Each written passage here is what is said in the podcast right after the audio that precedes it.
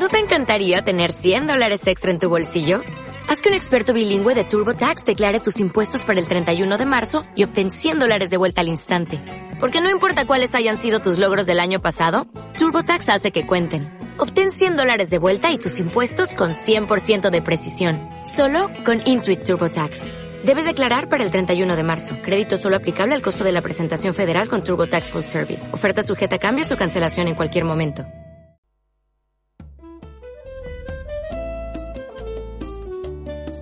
El infinito en la palma de tu mano. Mujeres creadoras.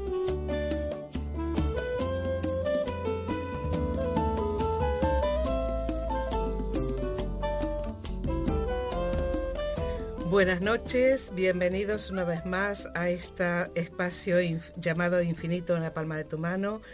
Este espacio dedicado al reconocimiento, a la valoración, a poner en, a darle la visibilidad a las aportaciones y a los valores encarnados en las mujeres en el tiempo, no solamente en la actualidad, también a lo largo del tiempo. Y bueno, y esta noche tenemos, como siempre, la compañía preciosa de María José, que hoy nos va a traer una historia singular. Muchísimas gracias. Estoy súper encantada de estar contigo y con vosotras, vamos.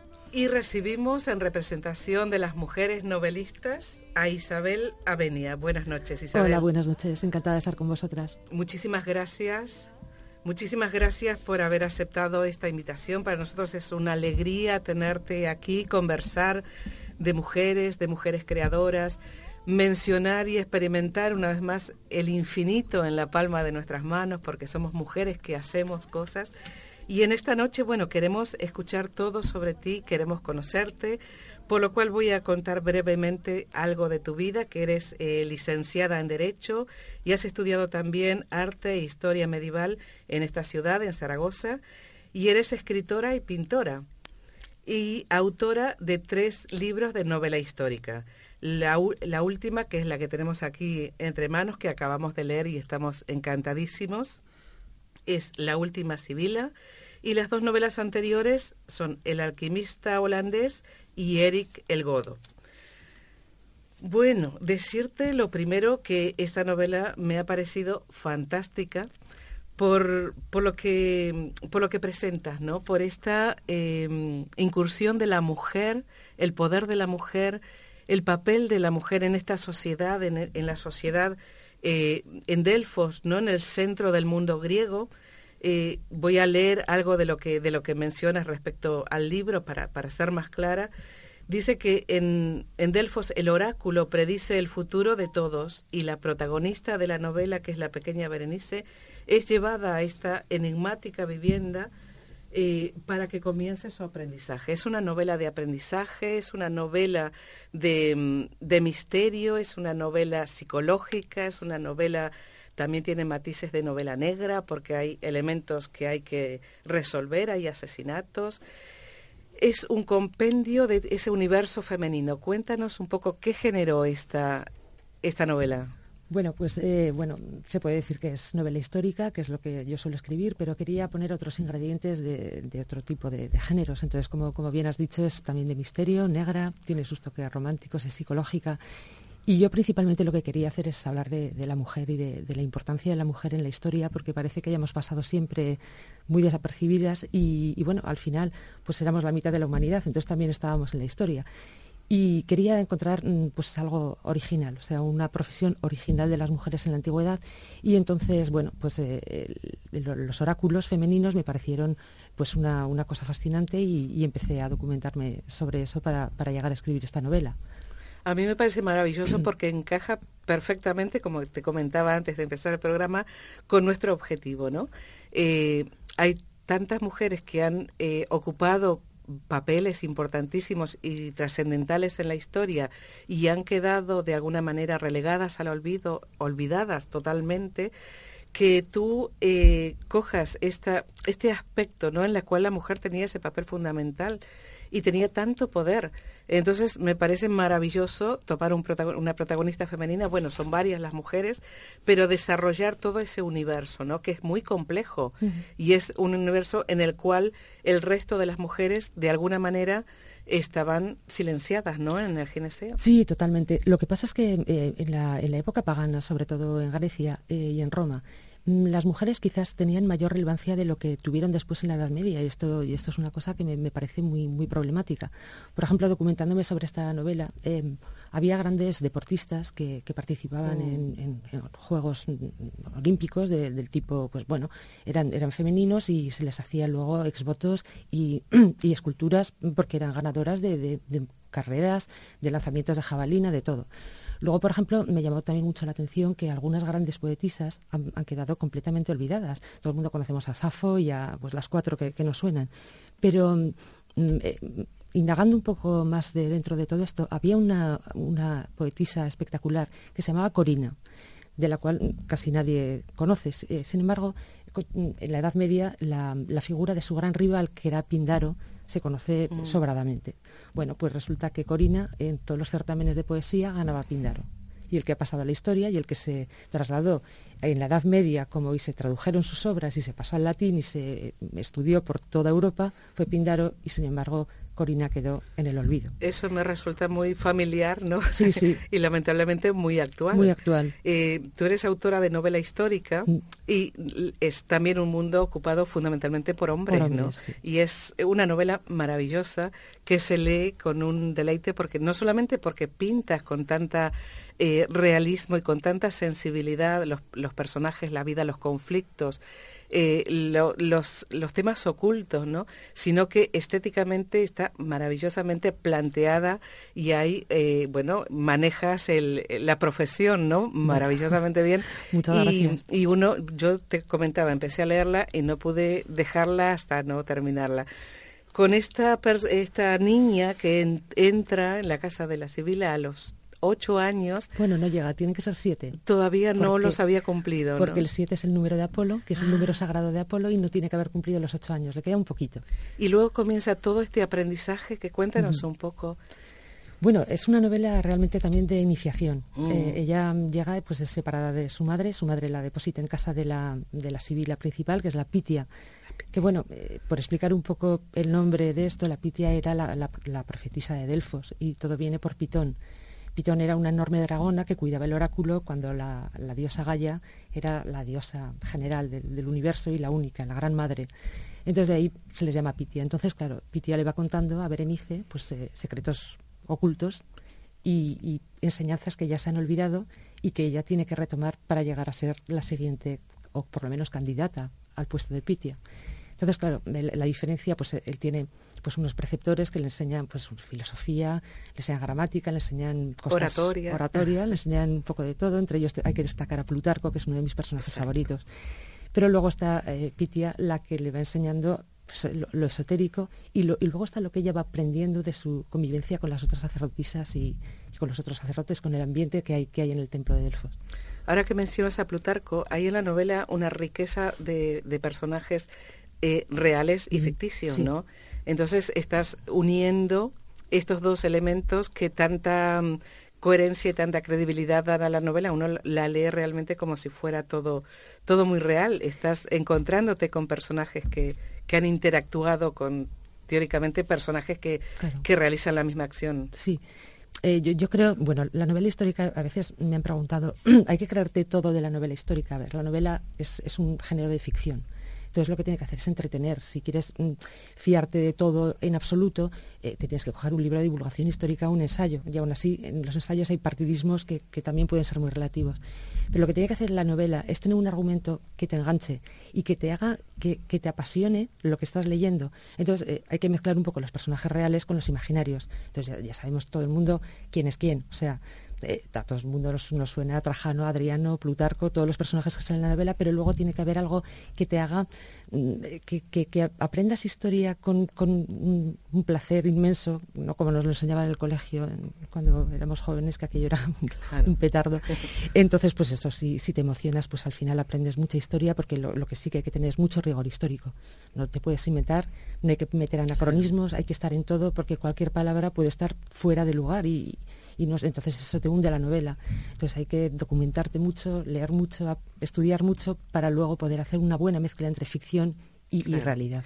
Eso te iba a mencionar que hay un trabajo inmenso de documentación y luego al final se citan todas las obras y todo lo que... Todas no, un parte. Ah. hay más.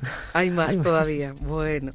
Pero trabajadas de manera, como tú dices, que prevalezca la, la historia, ¿no? Totalmente. Y otra de las cosas que se pueden mencionar es que eh, hay un tratamiento de los personajes tan real que no se idealiza a nadie. Ahí no caemos en el tópico de que porque sea mujer hay unas luchas de poder tremendas.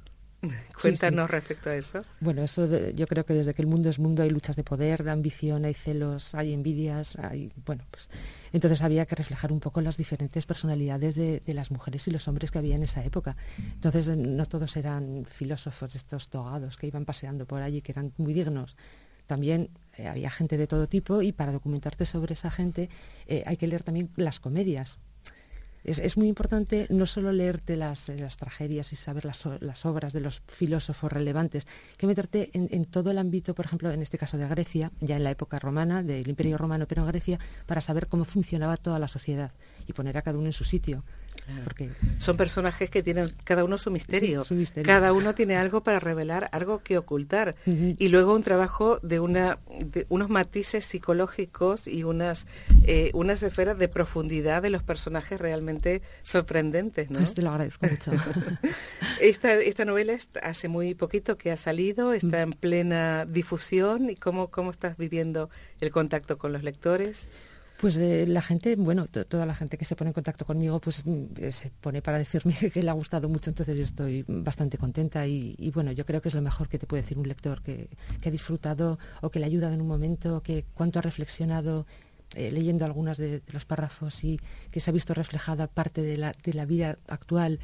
Son muchas las cosas que, que, bueno que te hacen que te suba la moral es, es, una novela muy em, hay muchas muchas cosas diferentes en la misma novela. No, solamente la variedad de posibilidades de lectura en cuanto a que tiene matices, lo que te decía, bueno, es una novela histórica básicamente, pero matices de novela negra, matices de novela psicológica también. Entonces eso hace que uno se enganche a la lectura absolutamente y que no parezca lejano en el tiempo, sino que es algo realmente eh, actual, por más que esté situado en esa época y con esas personajes y personas reales tan diferentes a nosotros, pero que de alguna manera manifiesta la, naturaleza humana. Sí, totalmente. Y luego, además, es importante ver situaciones actuales eh, y, y, darte cuenta que la historia siempre se repite. Se pueden ver muchas muchos sucesos que, luego dices, ¿cómo me recuerda lo que estamos viviendo ahora a tal época? Yo creo que la historia es fascinante por eso, porque te enseña el presente también. O sea, a través del pasado mm, puedes ver cómo está el presente y que los seres humanos pues no, no vamos a cambiar, que nos mueve lo mismo siempre y... Pues sí que acabamos siempre pues repitiendo, repitiendo. más allá de los matices lo que comentaba María José no sé si quieres preguntarle o comentarle referente a eso la condición humana femenina no que parece que atraviesas a través de todo ese mundo de las mujeres el penetrar psicológicamente y que no hay tanta distancia, que quizá en el ropaje exterior o histórico puede haber un cambio, ¿no? Pero luego eso que decías de que algunas personas te han dicho que te reflejas, sí. Eh, es por eso, porque quizá nuestros modelos femeninos no son femeninos. Sí, y porque han pues sido... sí, es verdad. Tienes razón. Lo que pasa es que, claro, al final los seres humanos somos de una manera determinada. Sí. Entonces, eh, además, una vez me llamó mucho la atención que leí que desde hace, desde que el ser humano se puede llamar ser humano, el primero, que no hemos cambiado nada, que la cabeza nos funciona igual. Entonces, pues siempre ha habido pues, pues lo mismo. Somos, somos, nos movemos por una serie de impulsos y por una serie de deseos y de y de celos y de rivalidades y yo creo que, pues, pues por eso se puede ver muchos, muchos ejemplos de gente que podemos conocer actualmente o de políticos actuales con según qué circunstancias se tocan en esta novela o con, o con la religión actual propia nuestra, aunque estemos hablando del paganismo. Entonces, pues es todo muy, muy similar, la verdad. Y además que no se rige eh, totalmente, o sea, para nada con estereotipos, sino que cada uno tiene su propia contradicción. Eso también es interesante recalcar en los personajes, porque a veces esos, esos misterios que tiene cada uno luego te sorprenden, ¿no? Porque cada persona en realidad no era esa persona, sino que va manifestando otra realidad que tenía oculta. En efecto. E incluso las, las, algunas de las mujeres que parecieran tan intuitivas y tan eh, predispuestas no para todo este mundo esotérico y demás. Sin, sin embargo hay un racionalismo que luego se lleva todo por delante Así es, no podemos decir mucho más para no hacer spoiler, pero, pero sí que es verdad. La gente no es lo que parece en esta novela ni en nada y al final te encuentras con la hecatombe final que... Pues hay que leerla y hay que desvelar todos estos misterios porque realmente son muchos y son fascinantes y, y nos introduces además en un tiempo que, que, bueno, que tiene todos los elementos de la fascinación, ¿no? Mm, porque aquello era realmente, bueno, no sé cómo en el día a día se viviría, pero todos estos aspectos y todas estas capacidades y desarrollos de las de las civiles era maravilloso. Pues vamos a conocer al personaje histórico que nos trae en esta en esta noche, María José.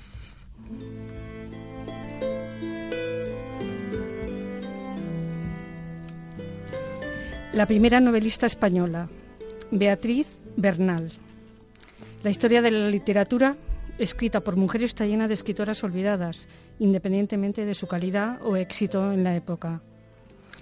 Poco se sabe con certeza de la biografía de esta escritora. Gracias a las investigaciones de Donatella Gagliardi, podemos situar su fecha de nacimiento entre 1501 y 1504 en Valladolid. Era una dama, por lo tanto una mujer acomodada, que tras enviudar de su primer marido, el escribano Cristóbal de Luzón, con el que no tuvo descendencia, en 1528, se casó alrededor de 1534 con Juan Torres de Gatos, bachiller vallisoletano y relator de la Real Audiencia. Con él tendrá su única hija, Juana de Gatos, en 1536.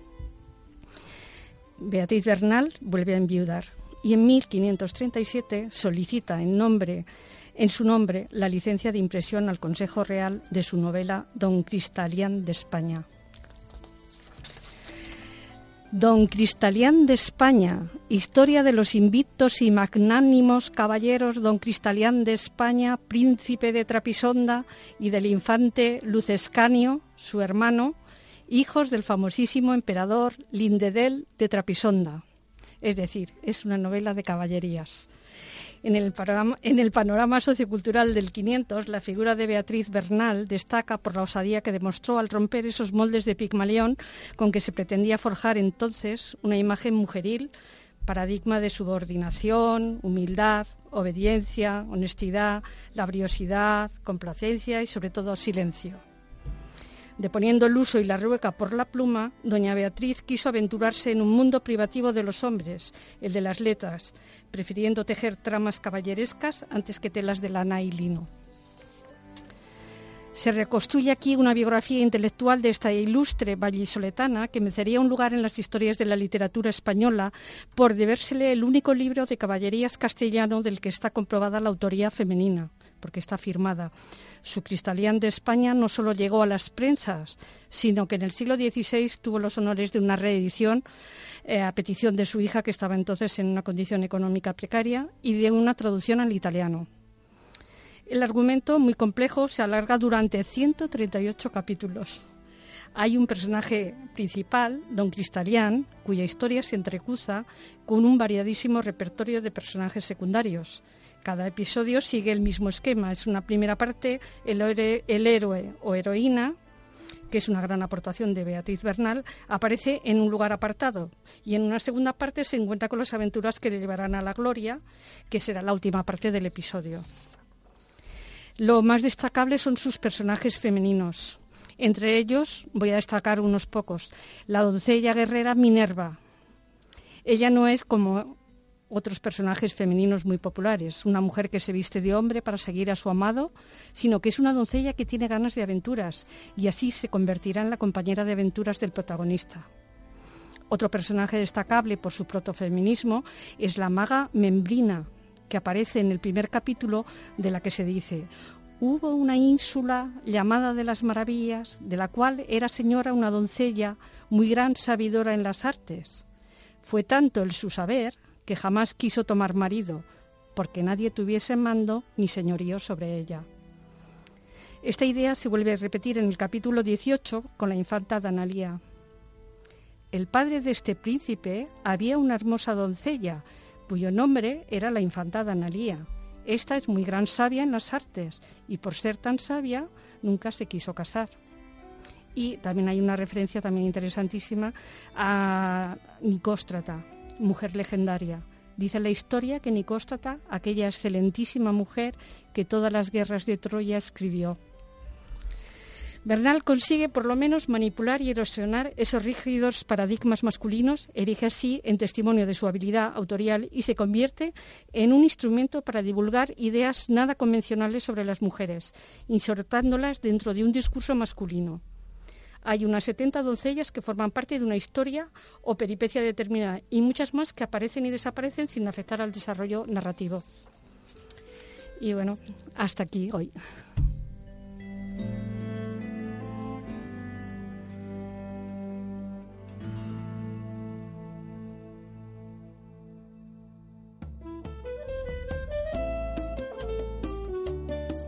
El infinito en la palma de tu mano. Mujeres creadoras.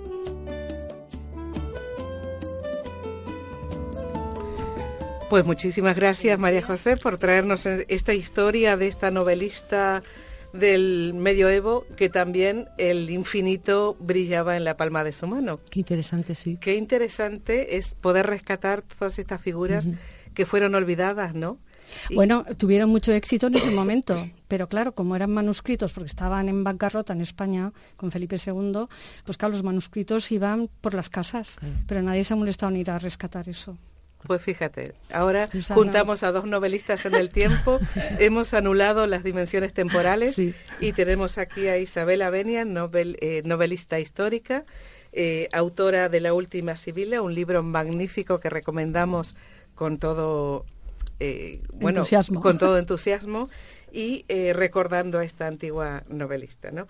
¿Cómo está el panorama, Isabel, de la novela histórica?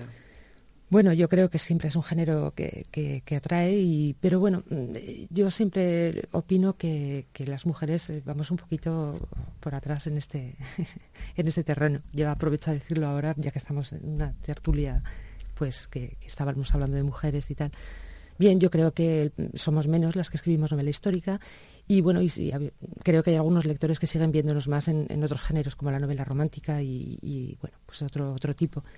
Entonces yo espero que todo esto vaya cambiando y que con, las buenas escritoras que hay de novela histórica pues vayamos eh, teniendo pues, pues un poquito el, nivel que, merecemos, quizás, porque hay novelas buenísimas escritas por mujeres, novelas históricas, y bueno, yo creo que pues son figuras que, tenemos que empezar a a mover y que por supuesto a valorar a reivindicar sus nombres y es sus un poco trabajos el, objetivo también de este espacio no es un, espacio pequeño pero bueno tenemos un objetivo muy grande sí, sí. porque además yo creo que la mujer eh, la novelista aporta toda esa sensibilidad mm. Y ese trabajo lo que lo que comentábamos al principio no que no se queda en un esquema de un género determinado y encasillado sino que puede indagar y puede mezclar hacia, otros hacia otros derroteros que siempre aporta muchísima riqueza y que el lector, por supuesto, lo agradece, ¿no?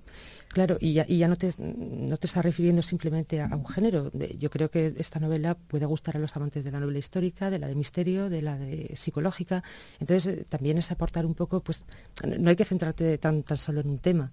Pues, la vida la vida de todos tiene, muchos, muchos, puntos y muchos matices que, que, no se, que no se limitan a solo uno. Entonces yo creo que las mujeres tenemos esa capacidad de, de picar todo de un poco y de ver una globalidad en la historia mm, de, de una manera más global y, los comportamientos también, porque yo creo que somos mejores psicólogas que, los hombres, creo. Nosotras, las mujeres, tenemos el infinito en la palma de nuestra mano. Eso es lo que nos hace particularmente creativas en todos los ámbitos. Y cuando sabemos expresarlo realmente es, es un hallazgo y es una felicidad. Pues y que podamos eh, disfrutarlo y que podemos encontrarlos. hablando de mujeres creativas, vamos a seguir con otra, otro espacio em, en, el cual leeremos un poema.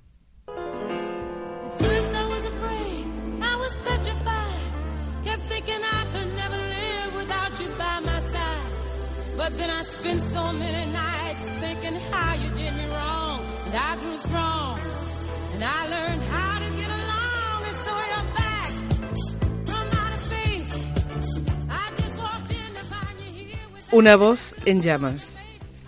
Tengo entre mis manos algo más que el rocío, la fragilidad, un cuerpo de ardiente floración, una punzada de ternura?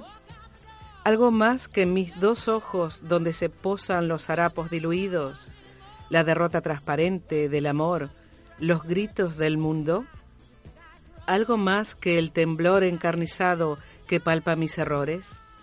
¿Algo en mí que supiera decir entera una palabra y no se acostumbrara a hacer silencio, ni a ser el, cuerpo del olvido o el objeto apetecible? Ay, habrá en mis manos un nombre de mujer que firme bajo un texto, que estampe la dulzura adentro del relámpago y que se, que se atreva a decir después, yo hice lo que no hizo nadie?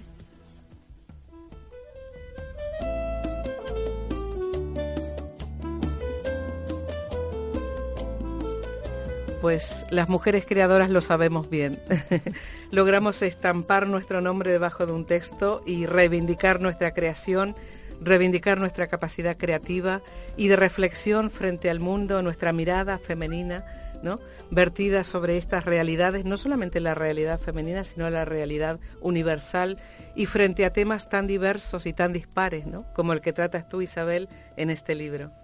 Pues sí, bueno, muchas gracias. Yo he estado encantada con vosotras, me lo he pasado muy bien y bueno, creo que que estos programas van a ser un éxito porque, porque las mujeres lo merecemos y porque habéis hecho una gran labor pues comenzando. Muchísimas gracias. Es por supuesto un placer tenerte aquí, tener a María José.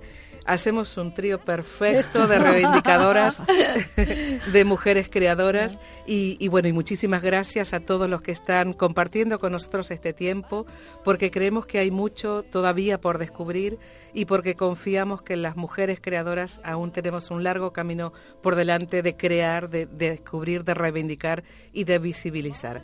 Muchísimas gracias, María José. Muchas gracias. Por esta historia que nos traes en esta semana. Ya nos sorprenderás la semana próxima que tendremos a la poeta Begoña Abad con nosotros y también nos descubrirá a ver qué tesoro tiene en la palma de su mano.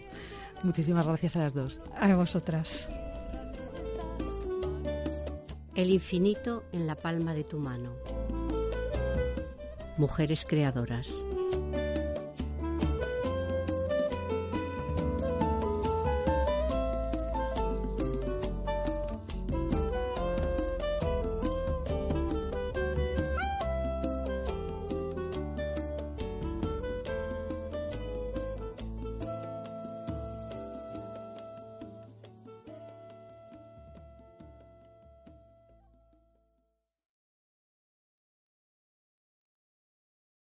¿No te encantaría tener 100 dólares extra en tu bolsillo?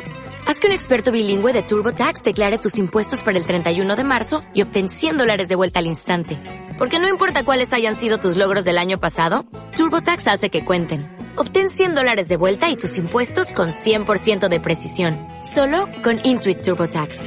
Debes declarar para el 31 de marzo. Crédito solo aplicable al costo de la presentación federal con TurboTax Full Service. Oferta sujeta a cambios o cancelación en cualquier momento.